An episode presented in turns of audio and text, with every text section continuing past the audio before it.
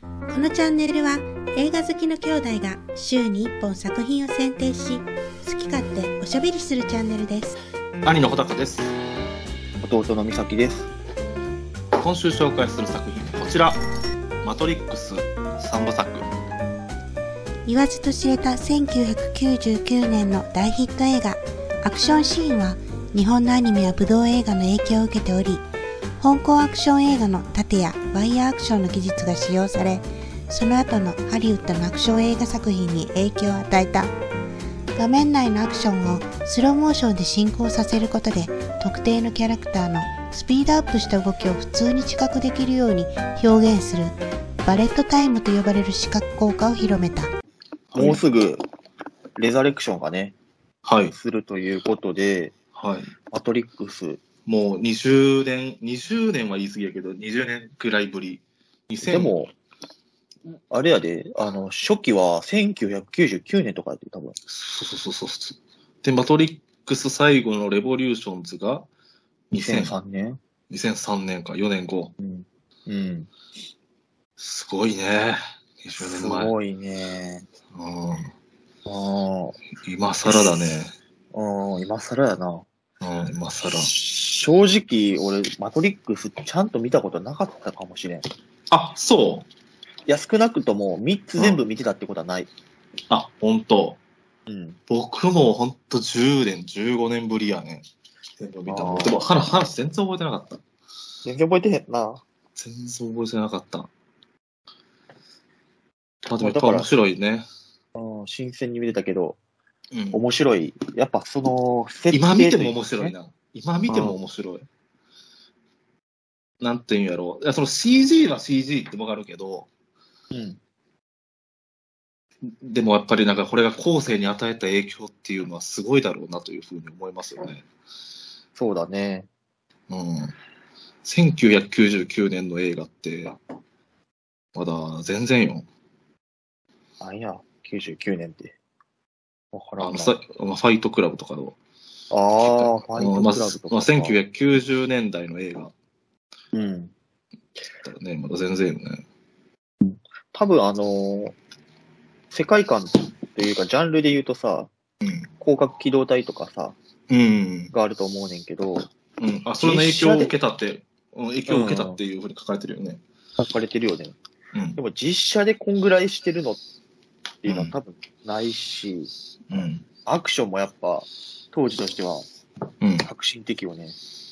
カンフーよね。あの、その、、この、この後とかのさ、その、リアル路線の、またあれとは違って、その、うん。中国のあのジャッキー・チェンとか、うんジェット・リーとかのアクションよね。なんか最近ないよねと思うけど、こういうアクションが。なんかね、ないな結構ね、あのー音楽とかも、アクション、あの、アクションの時の音楽とかも結構個性的でさ、聴いてる。ると。なんか、うん、今やとやっぱりハンス、あーハンス・ジマーみたいな、なんか、重低音と、うん。お音楽がドーンとかさ、うん。いうのがさ、やっぱ結構多いけどさ、結構なんかその、なんていうんや、ポップな、なんかポップというかさその違和感があるのね。まあ違和感ないんやけど別に見ててはね。ああ、うん。ほうほう、ほうほうみんななんかその音楽がさ、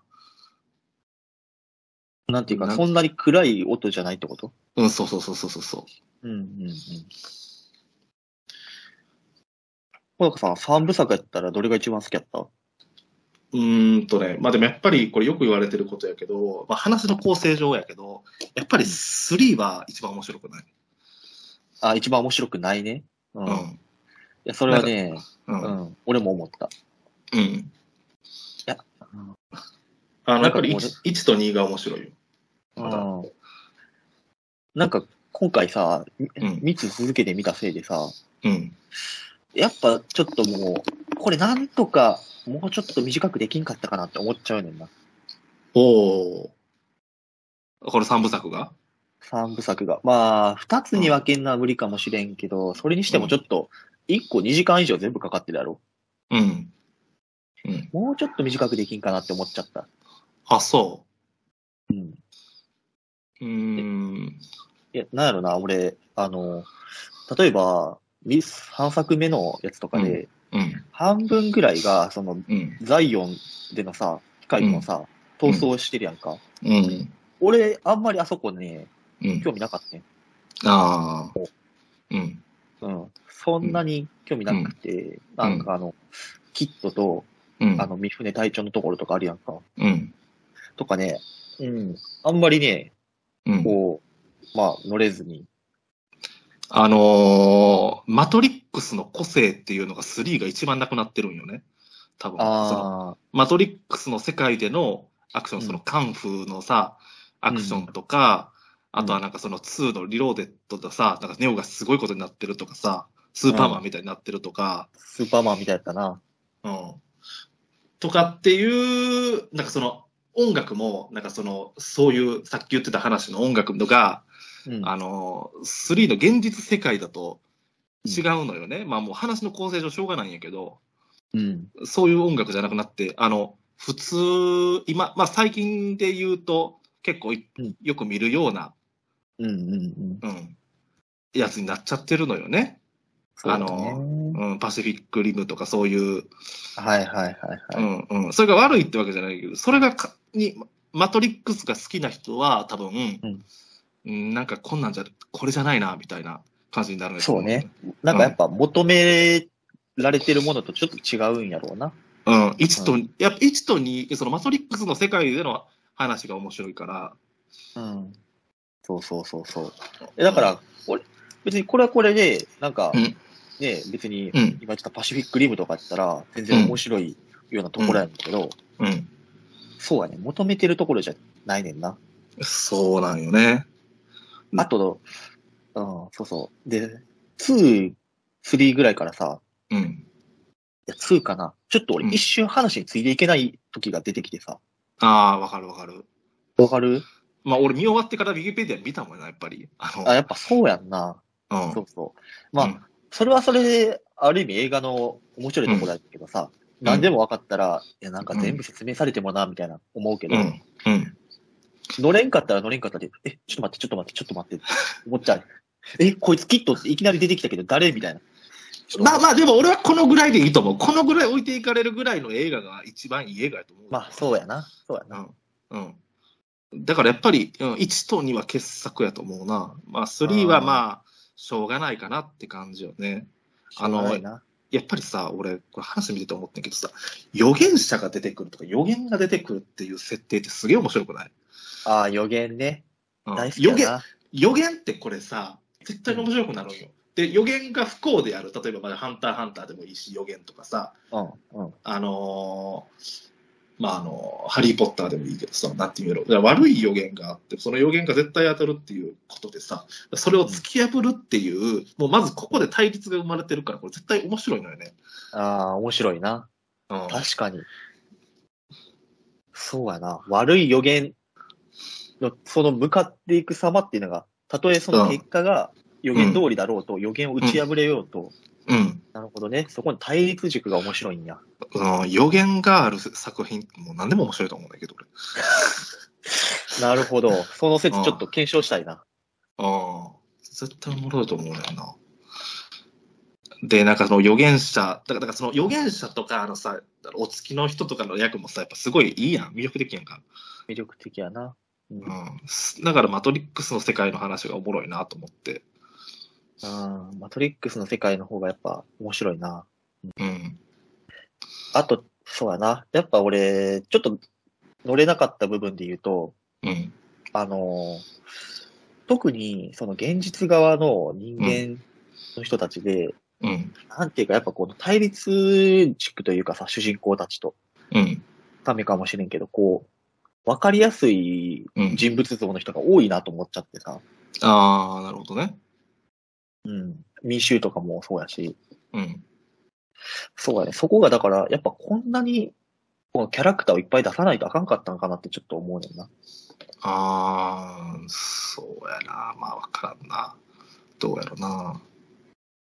まあでも、この結構話は、自身はさ、そのうんちょっと哲学的なさ、問いもあるやんか。そうやな。うん。やっぱそこもちょっと、うん。まあ、常に選択を迫ってくるっていううんこれがあのマトリックスの個性であり、でもなんか自分にも、なんか突きつけられるというかさ、うん。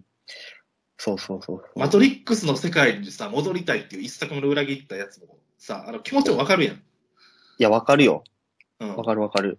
うんそら、なあ。で、2作目もさ、あの、なんか白い部屋行ってさ、なんかおじいちゃん出てきてさ、うんザイオンの人を、なんだっけ、全員助助けるか、もしくはザイオンの人を全員見殺しにして、うん。うん。なんかトリニティを助けるみたいなさ、ああいう、なんか究極の選択を迫ってくるみたいな、面白いよね。やっぱ、そう。でも俺たちにも結局こう帰ってくるわけやんな。それが。うん。うん。俺たちももしかしたら、これが仮想現実かもしれんから、うん。こう、日々、悔いなく生きるとかさ、日々選択の連続でうん。とかね、っていうのはちょっそうとそうやっぱ考えさせられるよ。そそうういいううとこそういうせ哲学的なのが面白いよね。これ絶対、いや、は話見ててこれ、インセプションとかも絶対これ影響を受けてるなと思ったわ。あー、インセプションな、確かに。うん、夢の中の話っていうね。そうそうそう。すげえ面白かった、俺。あこれでもも う、ああ、新作絶対打足やろ。で、ネーオいや、そうやねん。 俺、新作の情報、まだ一つも入れてへんねんけど、あ、そうなん、予告編も見てへんの。見てへん。なんで追加すんやろって、ほんまによくわからへん。こだれって見たネオもトリニティも予告編出てくるからな。だかそうなんや。らトリニティも死んじゃったし、ネオもな。死んじそゃっれたで言う、なんなんやろ、パラレルワールドなんかな。うん。でも結局さうん、あの、あの世界もさ、うん。 6度目のマトリックスやんか。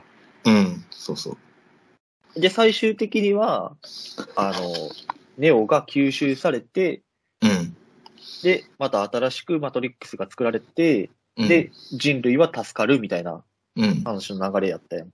うん。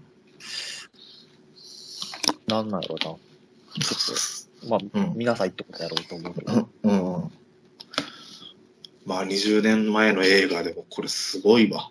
これは衝撃やったと思うそうやな。わ。うん。なんか、あ、そうそう。アクションがさ、すごい、これなんかいつもアクション言う見るときに言うけど、なんかその見やすい。ああ。何が起こってるか分かりやすい。何が起こってるか分からんやつもさ、なんか俺あれ嫌いなの。 何が起こってるかわからんやつって何やろ。早すぎてってことカット割りすぎてる。ああ、カット割りすぎててな。ううん。で、カット割ったら早く見えるから、簡単なんうよ、んあれって。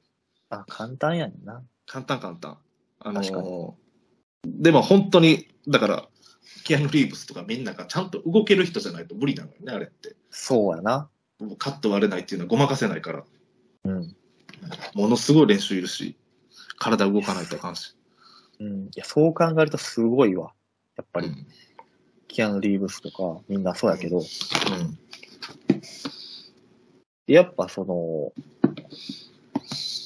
カンフーが面白いっていうのもあるし、うん何やったっけ、あの、このスローに見えるけど、早く動いてるように見えるよね。あ、そうそう、あれがなんか、あのー、マトリックスがもう最初らしいよ、あれ。あなん、かそうなんあや。の、映像手法。映像手法としてね。うん、すごいよね。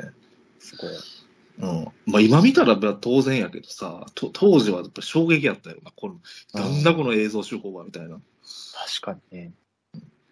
で俺、あと、マトリックスがすごいなと思ったのはさ、だから見ててさ、思ったけど、その過去の話をするときってさ、うんなんかおしゃべりしててな、うん結構階層が入ったりするやんか、あの時の過去みたいな。あれが一個もないねん。あマトリックスって。階層がないんや。階層がない。これなんなんかよくわからんねんけど、ええー。なんなんやろ普。通、普通結構、特にさ、2、3って続いてるんやからさ、うん。そこ1の階層とかさ、あの話をしてたらさ、入れたくなるもんやん。せ説明としてさ。なるほどでも、階層入れない方が切羽詰まってる感じはあるかもね。うーんどういう狙いがあるんやろな、まあ、階層を入れないかったら、でも、それで、あそれで、あのー、切羽詰まってるのかな。いやまあ、まあ、早くは進むと思う。そうだね。うんうんそういうのがそのマトリックスの個性としてあったようなな気るがしほどま。す、ね。うん、でもすごい面白かった気づわ。かなかった。うん、確かにな。うんすごい、なんか今までそんなにマトリックスというものを意識してなかったけど、お気に入りの映画になったわ、これは。これ1と、1と2はまた見たいわ。確かにな。あの、2のさ、うん。あのーキーメーカーうん。の、との、どうするどうするみたいな、マトリックス内の戦闘とか、うん。あの、高速道路とかさ、うん。いやーかっこいいもん。すごいな、面白いな。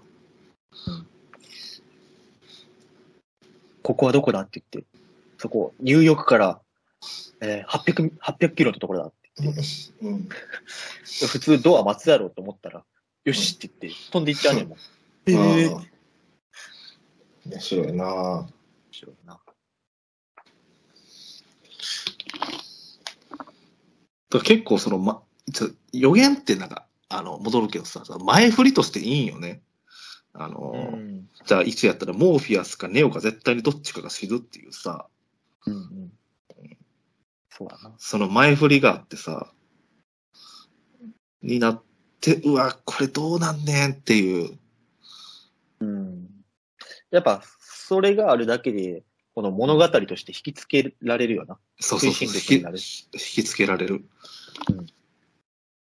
それを注意しながら見ようと思うしね。そうなんよな。で、予言ってなんかそのさ、予想できひんやん、こっちも。なんか、うん。なんて言うんやろかか話こうなるんやろうなってさ、うん。だこれよく言う話だけどさ、まあ、予想がつくけど、大体うん映画いろいろ見てたら、なんか予言ってさ、簡単に、簡単に、俺たち、なんか映画をたくさん見てる人が予想がつかない方法やと思うね。うん。確かにね。予言そう通いう意り味にではいいな。そう、予言通りになったって、ああ、やっぱりこの予言者がすごいんだなっていう、うん。あの、説得力にもなるし、予言を破ったら、主人公すげえっていう風になるし、なんかすげえお手軽やと思うんだけど、こ れ。ちょっとじゃあ、これから、なんか物語を作るときは、入れるわ。いや予言ものめっちゃええと思う。これ得や。これ、得やな。うん、得。確かだってあの、予言者、今回の予言者なんか別にさ、喋ってるおばあちゃんは普通やもんな。全に。そう然。やうな。ん。全然。うん。それで喋ろうとしたことを喋らせるっていう、ただそれだけやん。そこで言うと。うんそこですごい技術は使ってない、別に。うんうん。で、それ、そういう、えなんで喋ろうとしたことわかんないっていう、 じゃあ芝居をしてもらえればさ。ああまあ、お手軽やな、確かに。もうでも予言がある作品って何でも面白いと思うね。思ったわ。確かというわけで、マトリックス・レザレクションズ、楽しみですね。に。はい。はい楽しみ、ありがとうございました。ありがとうございました。いかがでしたでしょうか来週はマトリックスレザレクションズをご紹介します。このチャンネルでは毎週末動画を更新しますので、ぜひチャンネル登録をお願いします。ではまた来週お会いしましょう。ありがとうございました。